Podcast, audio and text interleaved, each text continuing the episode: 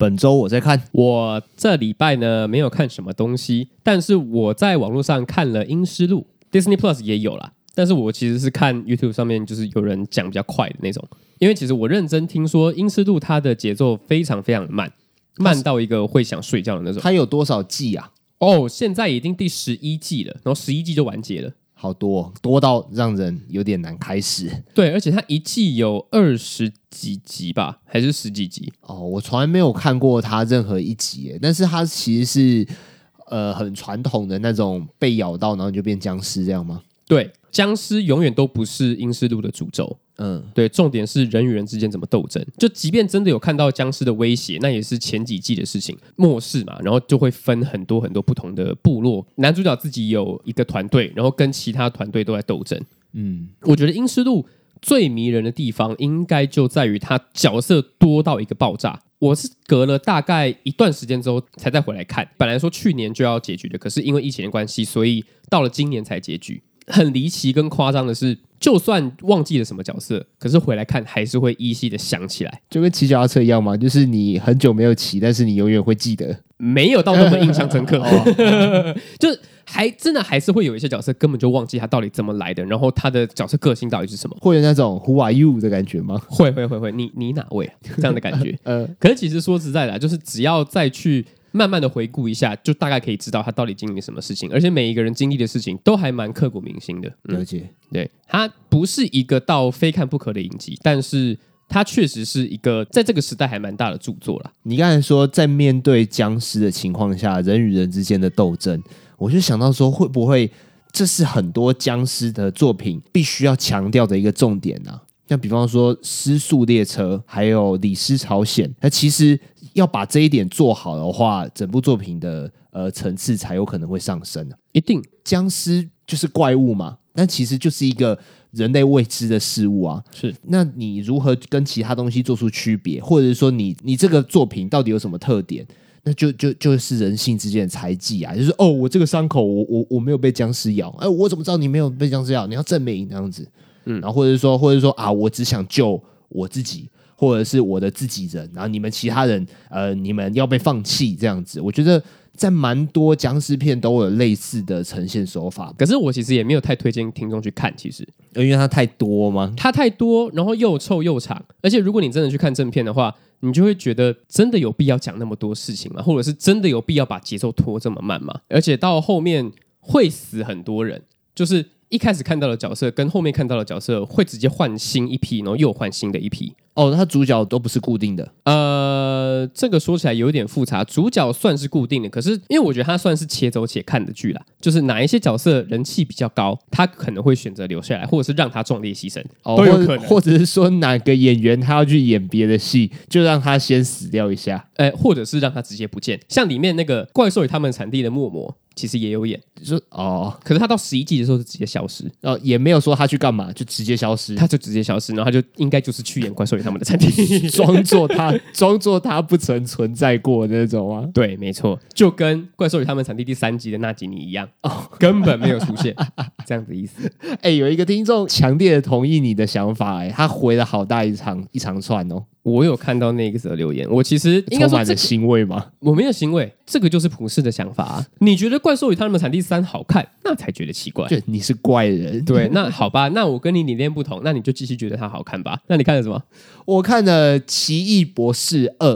嗯，我觉得是好看的，然后觉得它不好看的观众，我不会说他们奇怪啊，但是他们可能是期待有点叠太高了。为什么呢？因为它跟蜘蛛人三相比，它并没有很多大咖的那种超级英雄助阵，但是即便有，他们也只是一个客串性质而已。我们曾经在漫威宇宙里面看到的那些呃超级英雄旁边的角色，在另外一个宇宙也都担任了。另外一个超级英雄，就跟 What If 有点像，他其实就是在演 What If 的的那个故事。啊，就是那个卡特探员呐、啊，他在另外一个宇宙变成呃类似美国队长的角色。啊，对对对，但是他们的出现就就是客串而已，他们比较没办法就是占很大的一个篇幅，就是其他平行宇宙的英雄不是这一个故事的主轴。哦，不是不是不是，他们就原样客串，而且我会觉得。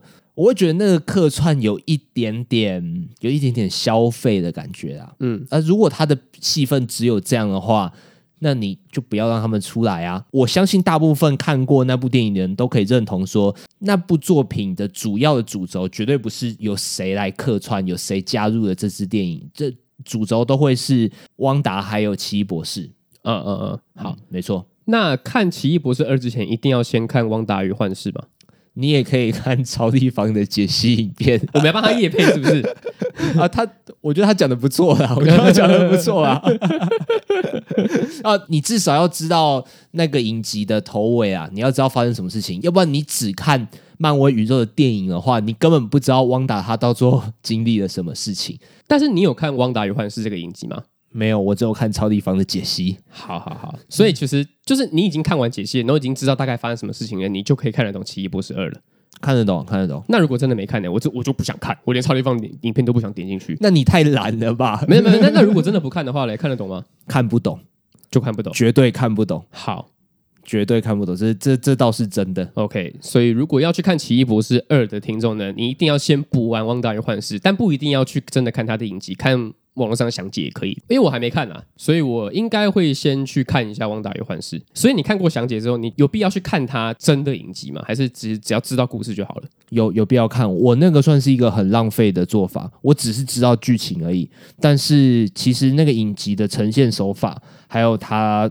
带给人家的感动，我会觉得说啊，我有时间的话，我一定要把它看起来。OK，OK，OK，好，所以还不知道详解的，或者是还不知道《旺达与幻视》的剧情的观众呢，就要先去看影集就好了。嗯，我比较像是想要补补功课而已啦，所以就先先看详解。好，好，好，了解了解。所以如果你已经计划明天或是后天要去看《奇异博士》的话呢，就去先就先去看详解好了。所以我今天分享的是《阴尸路》，然后子瑜分享的是《奇异博士二》，没错。嗯，奇异博士二推荐大家去看，对，推荐。好，那我们继续讲那个恋上换装娃娃。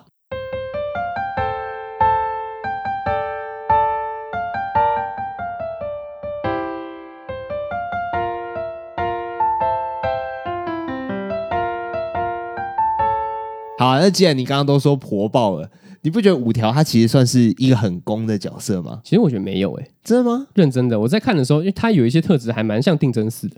定真是真的假的？对，但是不是说遇到事情会躲起来，而是他一直不断的否定自己的那一个心态，就不是一个攻的属性哦。呃，但是他其他就是呃很体贴女生的地方当然是，可是我觉得就他本质上个性来讲的话，他其实不太算是一个很攻的角色。虽然他真的长得很高，然后家里其实感觉也算是蛮有钱的，就是他高富帅，我觉得应该都有了。嗯，就如果你的很攻的标准是高富帅的话，我觉得他应该是有符合你的标准的啊。我这样讲好了，他很攻的地方是，如果他是一个女生的角色的话，我觉得他很婆。啊，你说如果性别转换来讲的话，你会很喜欢他这样？如果性别转换的话，我觉得他很婆，因为他就是服装啊，然后他包括化妆，还有包括料理。他在这方面都做得很好，确实啊，就是家事技能满点，技对对对，技能点满，所以我我是觉得他这一块很攻。嗯，嗯，嗯，他在男女相处的个性上面的话，就比较还好。所以海梦 比较比较攻吗？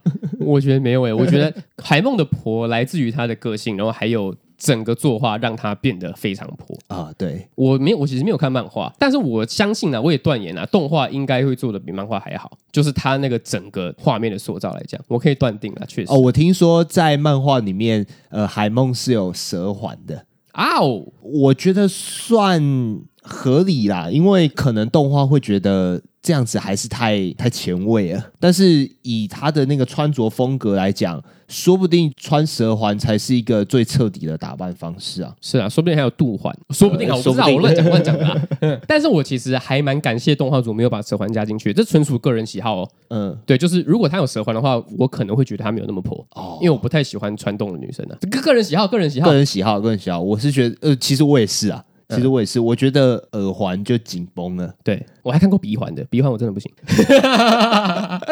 我很好奇一件事情，像你是有穿耳环的吗？对啊，那个东西你如果把它拿掉的话，它过阵子会长回去吗？会，啊，会有痕迹什么什么之类的吗？呃，我有一阵子是我的耳环掉了，然后我一直忘记去买，好不容易买到一个之后，我穿进去，它有一层薄薄的膜被我刺破，然后它就这样出来了，从我的洞里面出来。嗯、呃，就是慢慢在长嘛。所以它就会变成原本的耳朵，呃，应该不会跟新的一样啦。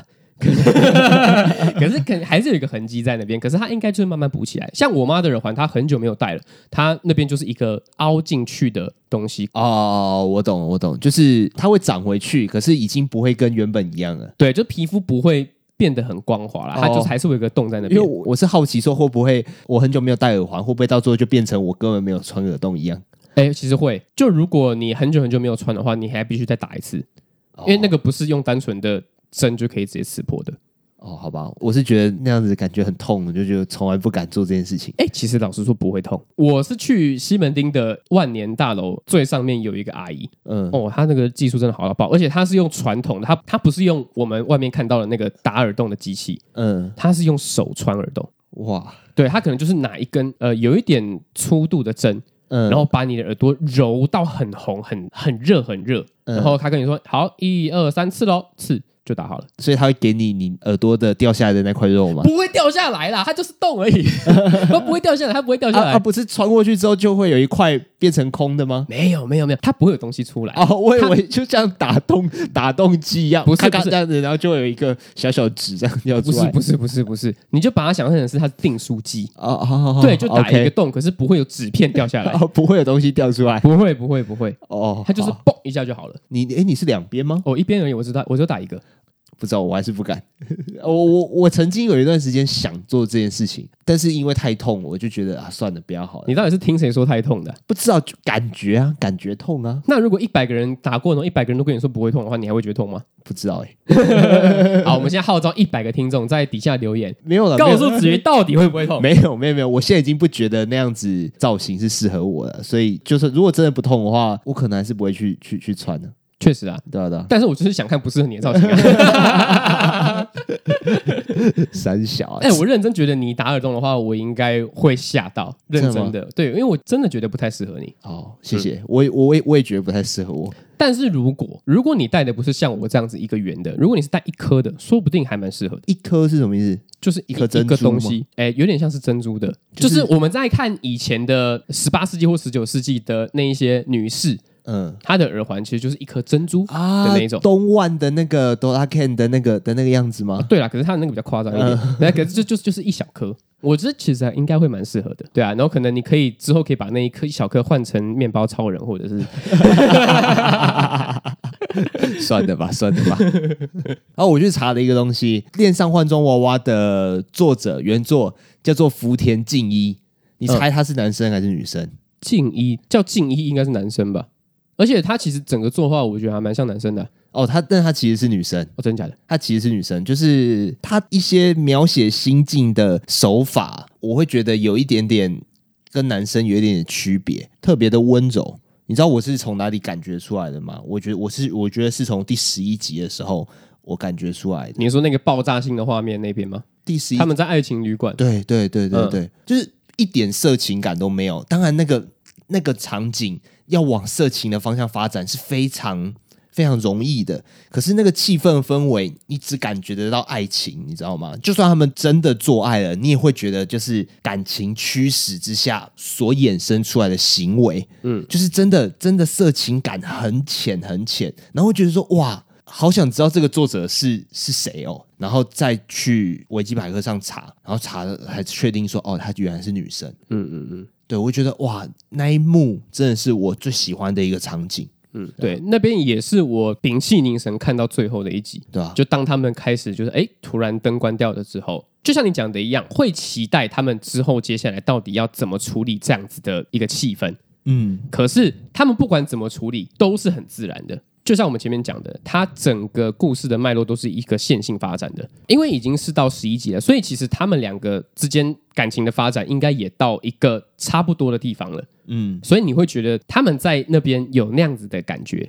其实非常非常合理。而且接下来之后，如果要有真的什么很色色的啊，或者是很做爱的场景啊，其实也是完全很自然的，因为它就是十二集嘛。第十一集的时候，通常要有一个大关卡出现呐、啊，而且看完之后会觉得说，麻烦再给我更多，谢谢。这样的感觉，还很希望他们两个人结婚呢。这件事情我存疑啦。干嘛？你觉得他们个性会不适合，是不是？我觉得其实也不是个性不适合诶，因为我觉得他描述男主角描述的还蛮木讷的，所以我觉得其实如果海梦真的跟他在一起的话，海梦应该会蛮吃亏的哦。所以这也是我觉得他不是那么攻的原因之一。吃亏是什么意思？应该说我非常容易想象的出来，他们如果真的结婚的话，男主角就是每天就是在忙自己的事情啊，然后海梦就可能会出去玩啊，然后干嘛的？哦，就是有一点点忽略的感觉吗？对，男主角就是非常的一个匠人精神。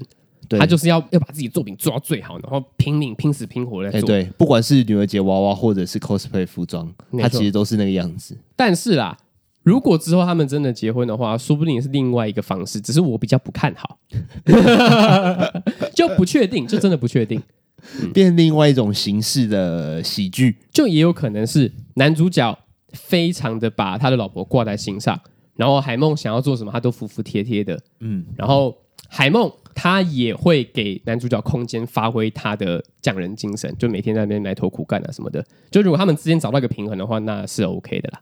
哦，希望啦。我们现在又在疯狂打自己脸了。哦，你现在突然间进入一个很认真的设想，他们结婚的生活是怎样？当然，因为我很喜欢海梦啊，我当然不希望海梦受到亏待啊。你不希望海梦落入那种烂男生的手中吗？对啊。我在看完这部作品之后，我就觉得海梦应该受到最好的对待。要给你对待吗？对，干我就知道你这样想，妈的！但是我觉得啦，在看完这一整部剧的时候，我觉得他很多细节都做的蛮好的。嗯，比方说，他就是不去刻意的描写其他角色。哦，其实这样子很好。对，我觉得有一个重点。就是他没有把他的爸爸妈妈写出来，呃，对，海梦的，不管是海梦的，或者是或者是男主角的，哦，一个是过世，然后一个是出差，对，一个是出差，然后可能就是有一个小画面说，啊，海梦好想你啊，这样子而已，呃，对，呃，认真的，这个作者他把他想要讲的事情就着重在这两个角色上面，然后他不去描写其他多余的角色，我觉得这个选择是蛮好的，就不用再花其他时间去解释啊。对，如果他爸爸妈妈也住在家里的话，那可能就是会有更多的阻碍，或者是要更多延伸的东西，那可能篇幅会拉更长，或者是焦点会模糊掉。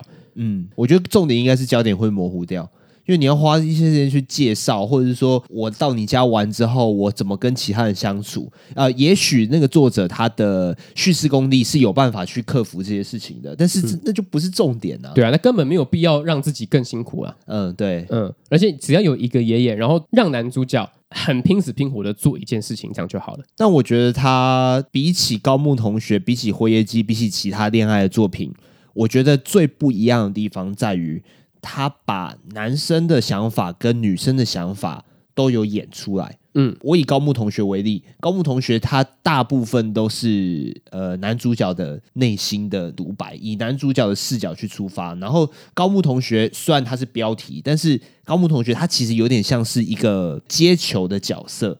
我们没有很多的机会去知道说女主角心里在想什么。那辉夜姬呢？她虽然男女主角的心境都有描写到，可是她会这样子做，基本上是为了男女主角要有一个互相比拼、互相智力较量的感觉。换装娃娃，它的它厉害之处在哪里呢？故事前半段就是他们去参加那第一次 cosplay 的那个社的那个活动之前。大部分都是男主角的心境变化，他对女主角感想，或者是他对女主角的害羞之情。可是自从他称赞了女主角，她很漂亮之后，女主角一个眼神就说：“哈，你觉得我漂亮？可是你明明觉得真的漂亮的东西，你才会说真的漂亮。”所以自此之后的片段，有了更多女主角的内心的想法，就是啊，怎么办？怎么办？她她要干嘛？她要干嘛？哦，她这样子做，她超可爱的这样子。我觉得这种转换啊。是我在以前作品都没有看到过的，就是他让我感觉到说，其实这就是两个人要在一起，然后互相呃越来越靠近的过程。简单来讲，海梦就是晕船的啦。本来会觉得男主角要晕船的，可是后来发现，干，其实是海梦晕船。对。互相晕船，男主角那个晕船的程度好像没有这么大，因为其实它里面有一个我觉得还蛮生活化的描写，就他其实会把海梦当成自己的性幻想对象。其实他写的很隐晦，我猜女生或者是比较纯洁的女生会不知道那段在演什么。对，他这样演的不止一次，到了故事尾端才真的很明显的演出来。但其实前面就有讲到，就是说什么，哎，昨天传给你照片之后，你就好几个小时没有回了，然后那个五条。条在说哦，因为那之后发生一些事情，应该有些女性的观众会不知道发生了什么事情，因为他就只是台词两三句，啪啪这样带过去而已。但身为男性呢，就会。很明白的知道他到底做了什么事情。对，这个东西就是还是不太确定的。就像我们前面几个集数有讲到的，我们不会把自己真的喜欢的女生当成性幻想对象，所以他那个时候应该还是把海梦当成是一个很漂亮的同学而已。对对对对对，那这样子就可以当成性幻想对象啦。对，没错，这样就可以当性幻想对象，但是不是你最喜欢的那个女生。哦，所以他那个时候可能还没有真的很喜欢她。对，没错。哦，而且这一个刚好就是。他们正准备要去 cosplay 的那一幕嘛，第一次的时候，哎、欸欸，真的，然后所以反而是海梦先真的晕船了，嗯，就是这个东西做的还蛮漂亮的，我觉得，对啊，女性听众啊，如果你觉得五条一开始就喜欢海梦的话，那就是大错特错了。我们这边身为直男，就直接告诉你了，五条在一开始还真的没有喜欢海梦。哦，顶多就是有好感的女生而已啦，对，就觉得她很正。正哦，还没有到漂亮哦。因为不管是男生还是女生，我觉得你对一个人有好感，跟你对一个人真的喜欢，你是要确定喜欢这个人的时候，通常会有一个决定性的瞬间，然后就会说啊，对啦，我喜欢他啦，这样子。对，啊，那个时候五条他还没到，他还没到那个程度。故事尾声的时候，我我看到他做一件事情，我有点不解，就是他在自慰的时候，边想象着海梦，然后一边用另外一只手敲自己的头，哎，我就说哈。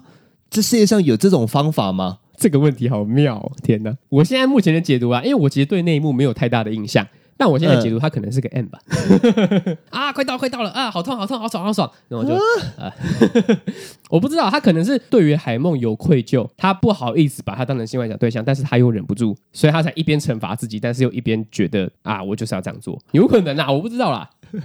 我我我在我我看到那边的时候，我想说啊，我的青春是。错过了一大一段吗？就是原来有这个方法，我根本不知道。